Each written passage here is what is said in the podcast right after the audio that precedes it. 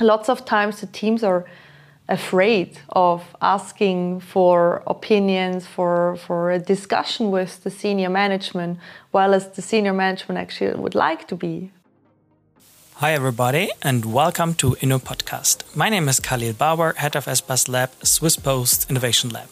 Observe, understand, point of view, ideate, and prototype. These are the core steps of design thinking and approach. You learned about it in episode number nine. If you want to implement such a way of working in large engineering companies, well, that takes some time. What can you do right? What should you try? And what probably will not work? Well, my today's guest knows a lot about that. Lea im Überstieg and her team drive design thinking at GF, the well known Swiss international pipe system company. And she will share her major learnings from the last three years at GF with you. Leah worked before GF at Credit Suisse as a strategic business project manager. She did her BA in Lucerne and social and communication science and her master in management, organization, and cultural theory at. Gallen University. What are your experiences in your company? please write us a message. We are really curious to hear more from your learnings, and maybe we'll have an episode with you as well.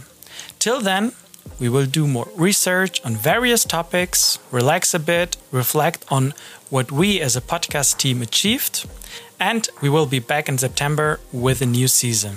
One final thought all of what we achieved is because of you. Yes, you. You listened, you subscribed, you gave us feedback, you shared episodes in your network. We love that. And we do really appreciate that, and we are glad to have you with us. Please keep on doing that. We will need your input, thoughts, and energy more than ever. But first, enjoy the summer, and now enjoy this episode with Lea. Hi, Lea. Thanks for joining me today. Hi, Khalil. Very nice to be here. And thanks again for for recording this second time. The first time my MacBook messed up, so that's why we have to do this again. Nevertheless, I appreciate your time. The first time we started with one specific question about which design thinking case, maybe it's internally at GF or somewhere else, about which design thinking case do you still get very, very excited. Let's start then with um, a concrete case. I was thinking about one concrete example that team is currently doing in, in our organization. It's a piping solution for chemical treatments.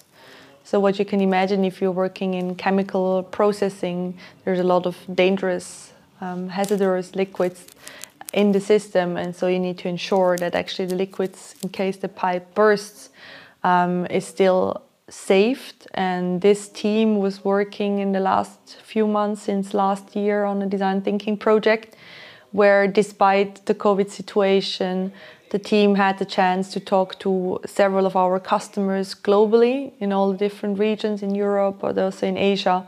And with the know-how they came back and actually developed a, a more holistic solution offering for our customers. And what I'm got pretty excited about is uh, the business case just passed this week. So the team was actually able to work on a less complicated system for the users, especially for the installers and the workers on the, on the ground, while coming up with a new and more innovative uh, solution that also excited our management team. Was it the one uh, last week on Monday where we planned our recording and then we had to postpone? Exactly. ah, okay. Cool. Congrats on that. So, founded in 1802, GF operates in 34 countries um, with 137 entities. I have to read that up.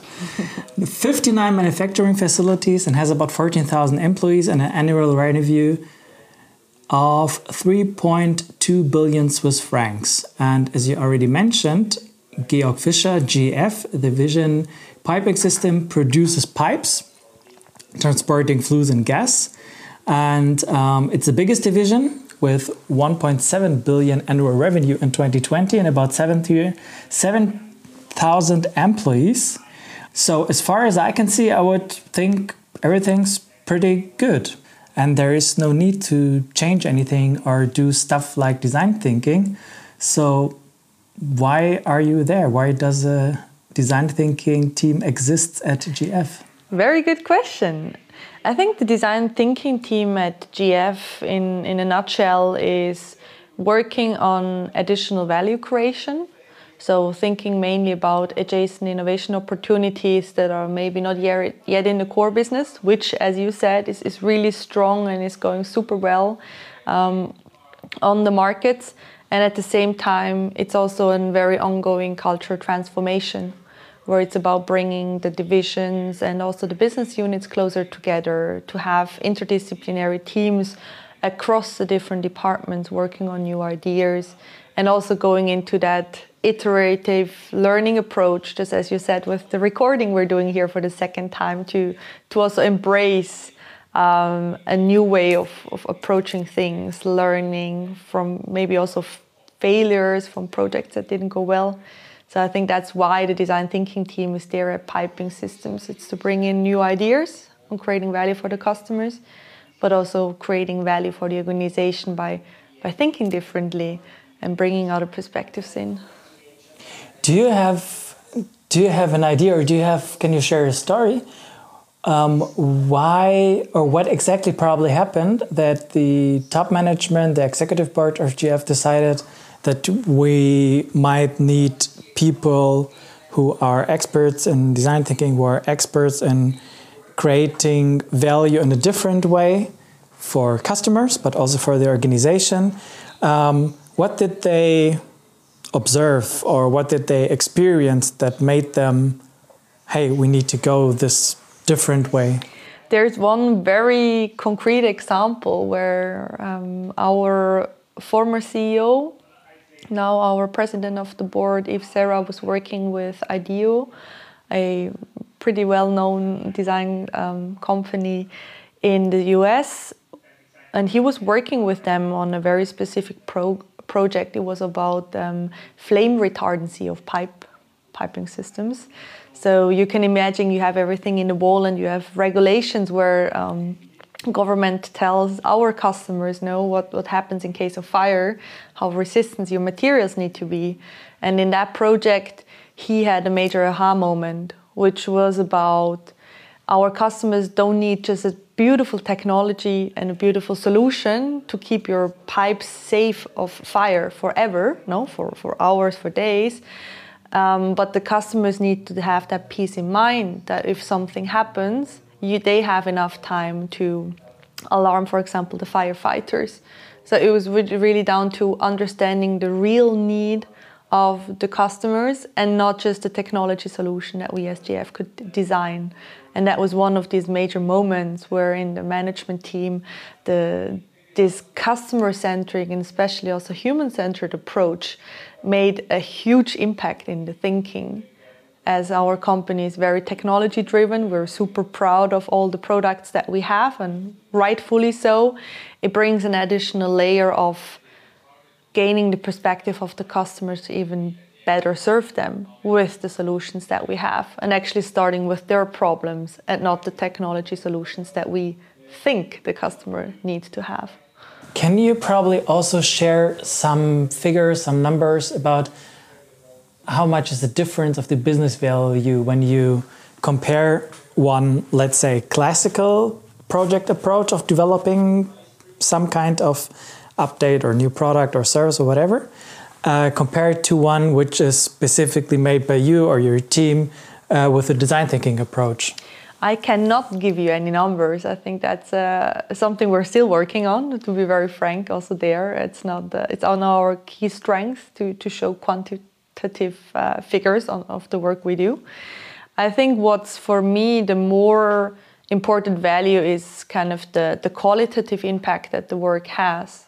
And I can maybe give you an example um, of a managing director who was actually part of a customer interview back in Malaysia two years ago, where he saw the difference in approaching the customer and the project by actually sitting there, being part of the interview, being part of the download sessions. And based on that, decisions were made differently because it was a, such an other experience versus the classical project approach that actually the, the buy-in and also the commitment was much earlier there. I think that's really the biggest problem as well, no? coming down to your question, I can't give you any numbers. So I cannot give you a return on investment on the projects we do, but more a, a collection of stories that are showing how decisions are made differently or projects and products went kind of differently to the market with um, a happier or better buy-in from the customers. So yeah, maybe that's uh, definitely something I. Let's let, let let's let's take to the example. What, what made what made this managing director? Yeah. What made him, well, joining you for this interview and for this download session? It's not very obvious to do that, especially mm -hmm. not for senior members, uh, senior management. Mm -hmm. I think it's it's really the design on how we try to set up these projects. So having this involve your stakeholders early and often approach in the projects while already setting it up and already kind of engaging them really involve them early and often? Yes. Really? Yeah. Okay. Cool. It's uh yeah i think it's it, that really does make a big difference what we're also telling our project teams that you have our management only has so much attention span, right? They have so many things they need to decide. Um, by keeping them informed about the major steps you're taking, the major decisions, it's also easier for them to give you a direction or a guidance. And that was the same with the managing director in Malaysia. It was inviting him. So since I was traveling from Switzerland, I think that's a bit uh, the additional leg legitimation, no? Like, yeah, I'm already here, so please join us, have a look. But he was also very passionate. He kept on asking, what can I do to support the team? So the question was really simple. It's like, be involved and have a part. And I think that's my mess, like the major lesson learned. Lots of times the teams are afraid of asking for opinions, for, for a discussion with the senior management, while as the senior management actually would like to be, at least not in the nitty gritty details, but on a higher level, would like to be more involved. So it's also an approach on the design thinking team side to say, okay, who are the stakeholders that need to be involved early and often to really drive the project into a better direction also by stopping things. Also, they are daring to say we would propose to stop a certain project. I think that's also one of the tasks that we have. When you say involve the management as often and as early um, as possible, especially when we're talking about the major steps moving forward, um, just to give a, at least some kind of glimpse, what kind, what, how, about how much time are we talking about? Is it about every week? Mm -hmm. Is it just, I don't know, twice a month? Is it every day? How, how much time, especially in the early phase, um, do you guys involve uh, senior management? I can give you another example from a project around water management in China, where we have involved our managing director from Asia into our sprint week that we had to kick off the project. So he participated in the beginning of the sprint session, was there for three, four hours, uh, gave also a bit um, his insights, and then he came back again around three, four hours by the end. So we're not talking about spending every week 10 hours with the team, but much more on major um, milestones that we have to get the feedback in. So it's much more a, I would say, monthly involvement for a few hours versus in the past the teams would be working until um, M3 which is the milestone 3 in the innovation process is the go or no go for a project and that could easily take a year or two years before the team feels ready to present and the stakeholders or senior management didn't get any insights until that point and naturally there were a lot of questions at that point. So it's maybe going from not involving them until the first time you talk about the project to having a few hours every every month to make sure that the teams are working aligned i could imagine that might be a huge difference if you involve them i don't know every week for half an hour or probably once a month but then for really a couple of hours which makes a huge difference, I would imagine. It always depends on, on the stakeholders um, again as well, right? I think there are some people that have a lot of I mean, there's a lot of things on the agenda, so it's really hard to say, okay, you have a fixed slot every three hours every month. Again, same point. Why not asking? I think that's what what I've again learned. Now we're setting up a next project, and it's again really engaging with the business unit head to figure out what's the right challenge, where, how to frame it. Um, lesson learned. I mean, people like to be involved if it's strategically relevant for them. So taking that time is very important. Okay, so let's take one step deeper into into your team, into what you do.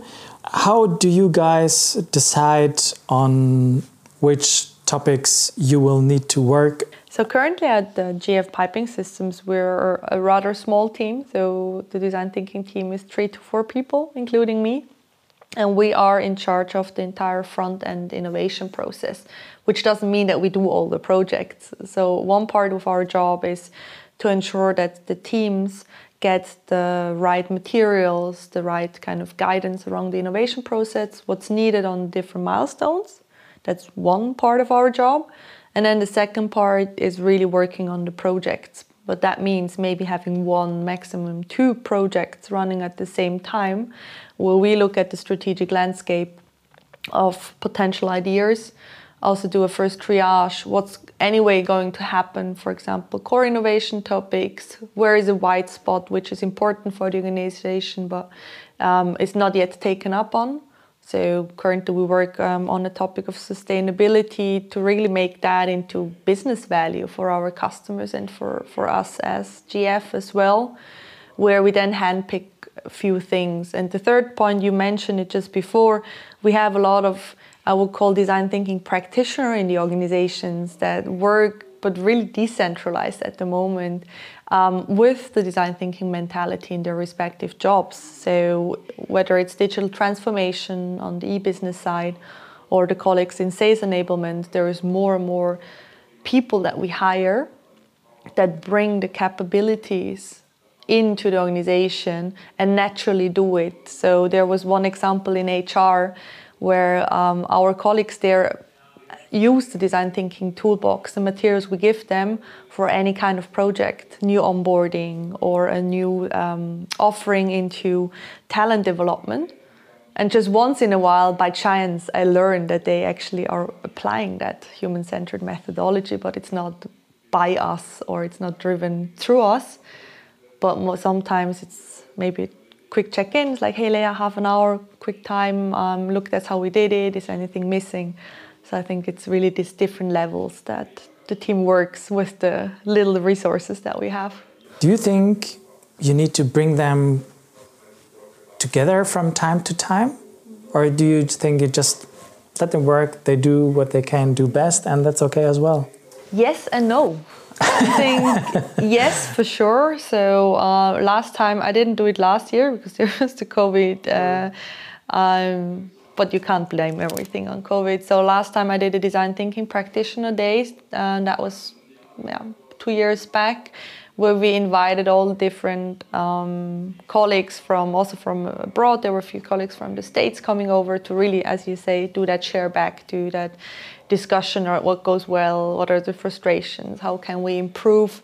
And we've taken that level now currently on the digital sphere so um, how many people does it involve? I would say i mean passively or people that are aware that they, they have the skills and apply maybe two three hundred across all the different divisions and then back in piping systems i would say it's maybe around 30 40 people in the different departments. And that's what we do then on, on that level now on piping systems. It's engaging with our innovation leads in the areas, supporting them really on, on project support.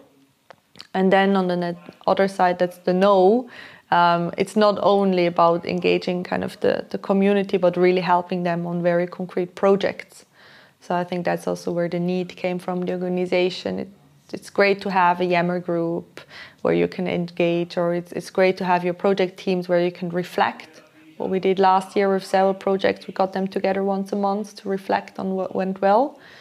Um, what they also need, mainly is then also the support on the projects and okay, what's going on? How should I set it up differently? Which we also try to cover.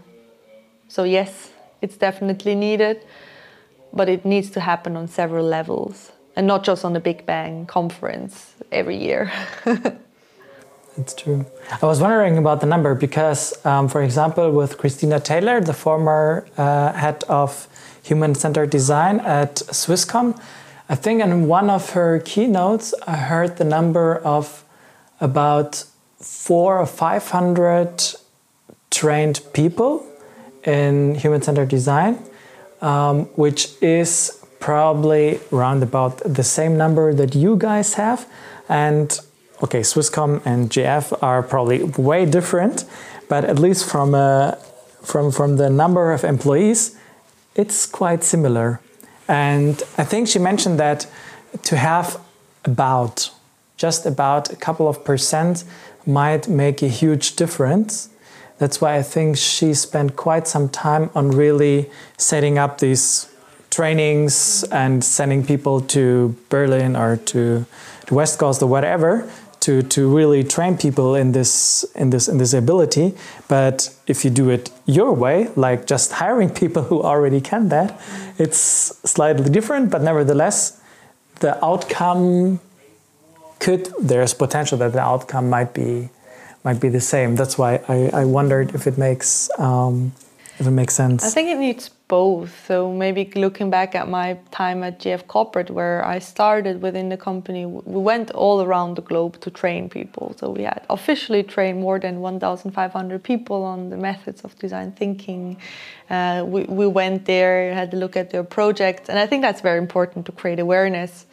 At the next stage, no, in, in the learning journey, uh, understanding that there is a need to applying in your project, I guess that's where I see currently the biggest um, difference also to say we we trained in the awareness which never stops. Again right a mindset is something or behavior or something you need to train consistently.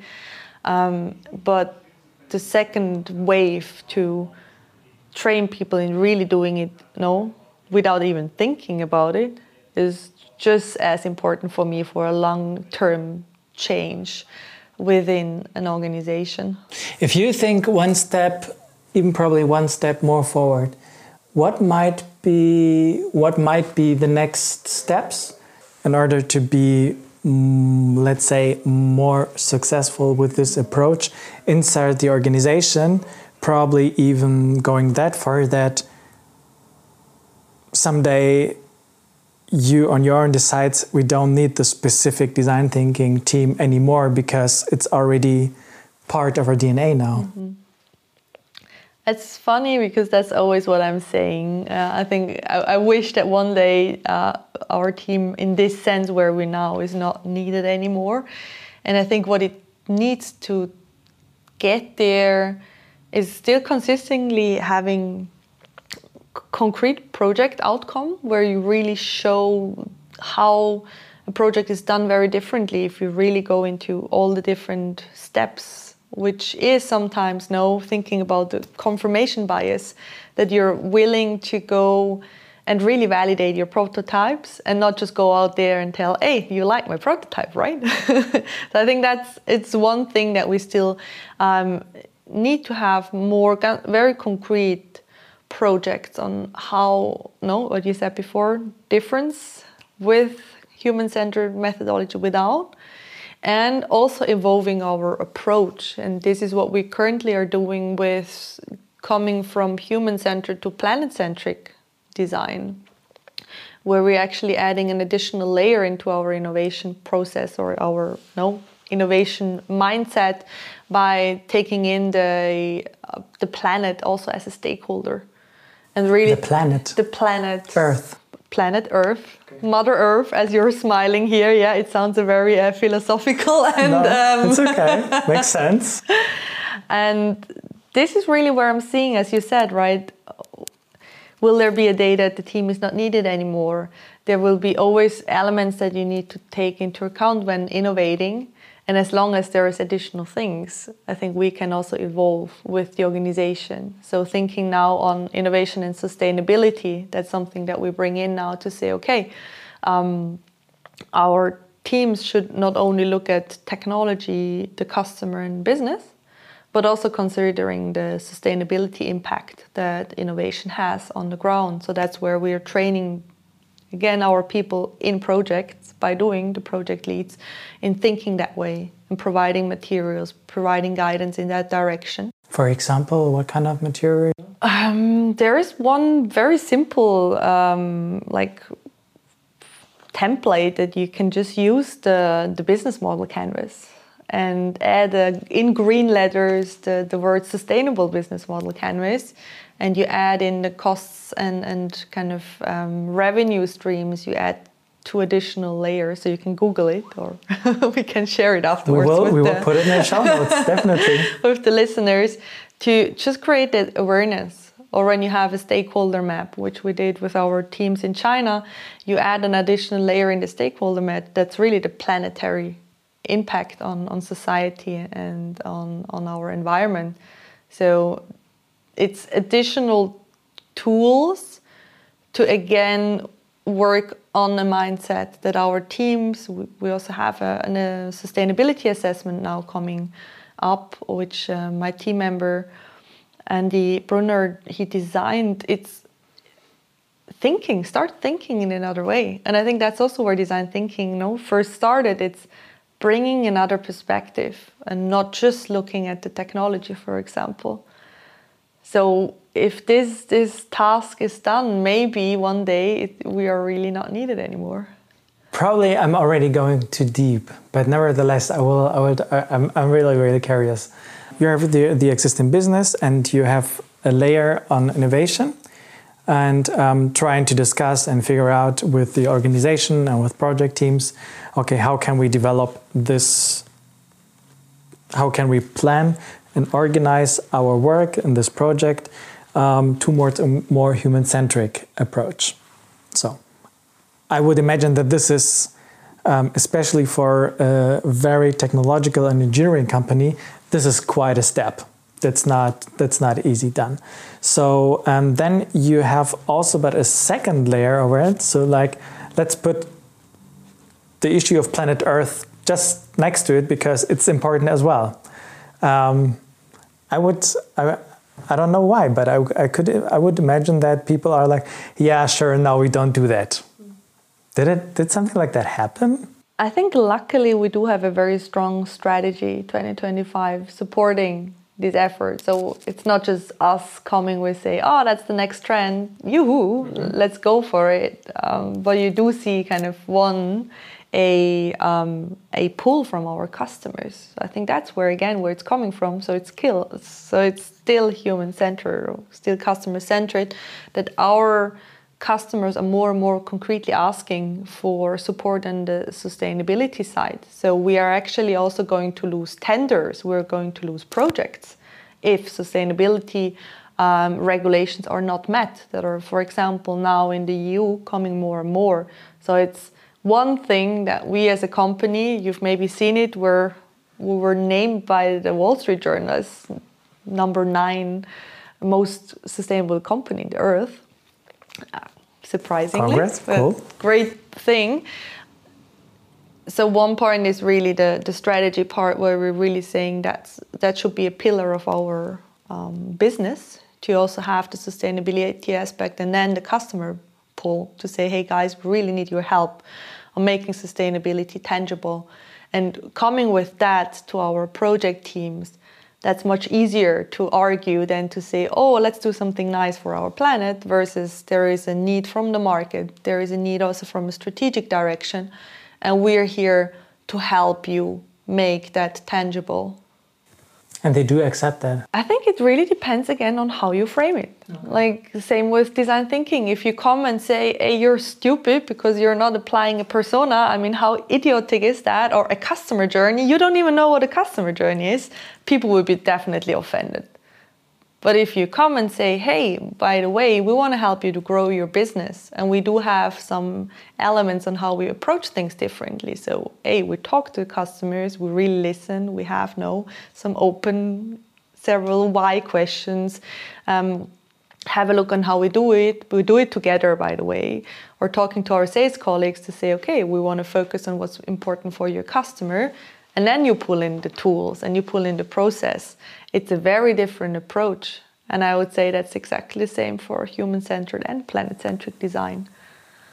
And to be honest, it's basically using the human centered approach exactly in your own work. So, not about only customers, but start where your organization, your colleague currently are, and probably just don't don't be a jackass. I think Please. it's interesting. There was a, a, nice anecdote from a colleague that just got um, retired last year. So he'd been with the company for more than forty years. Wow.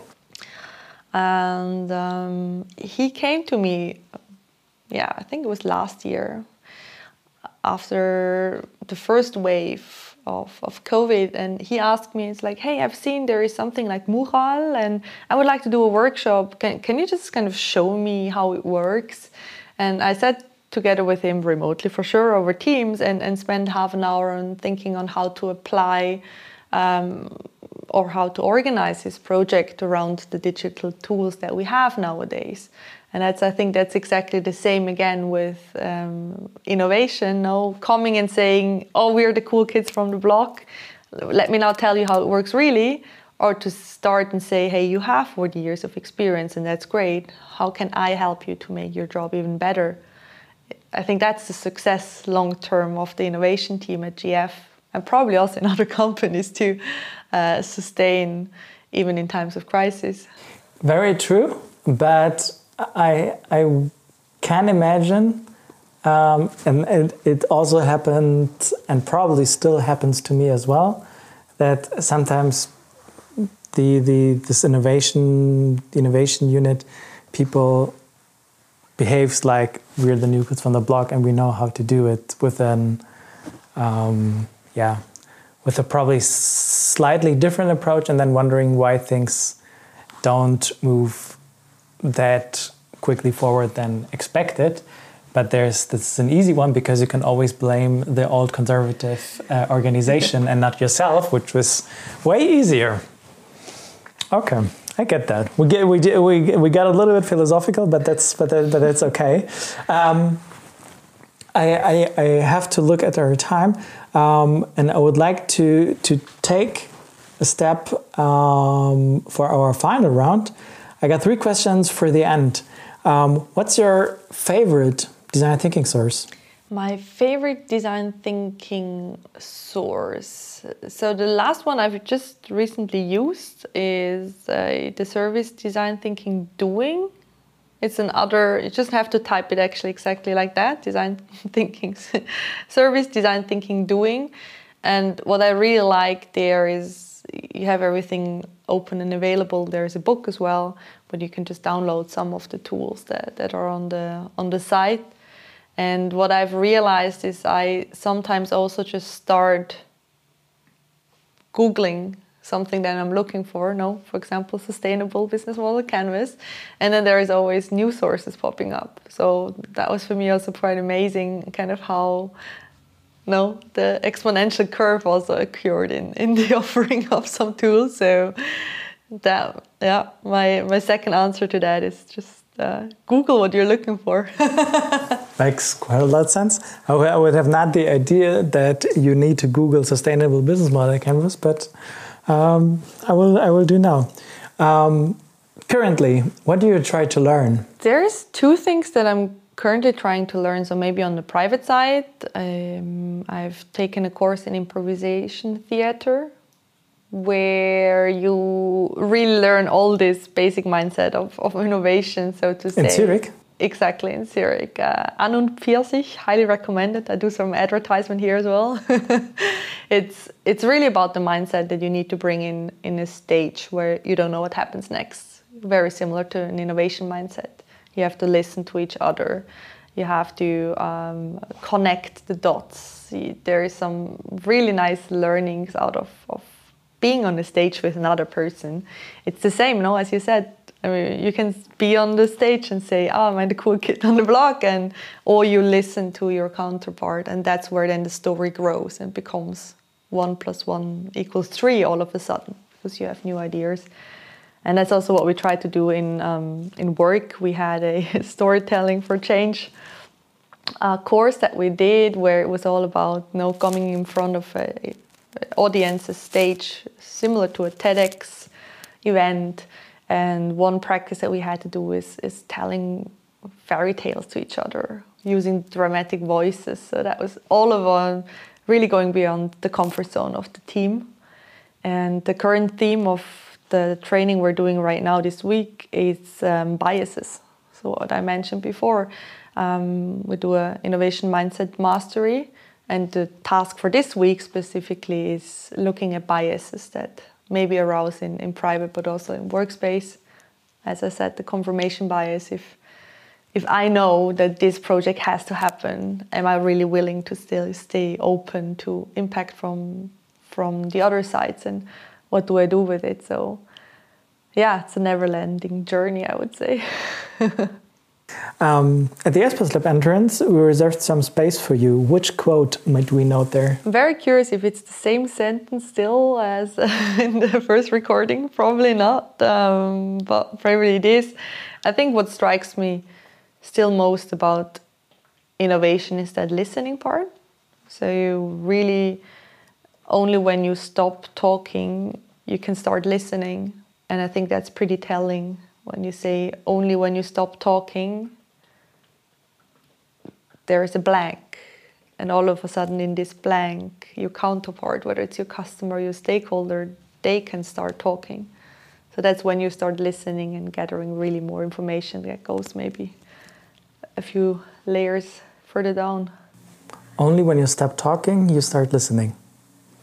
Liam obersteg thanks a lot again. Very welcome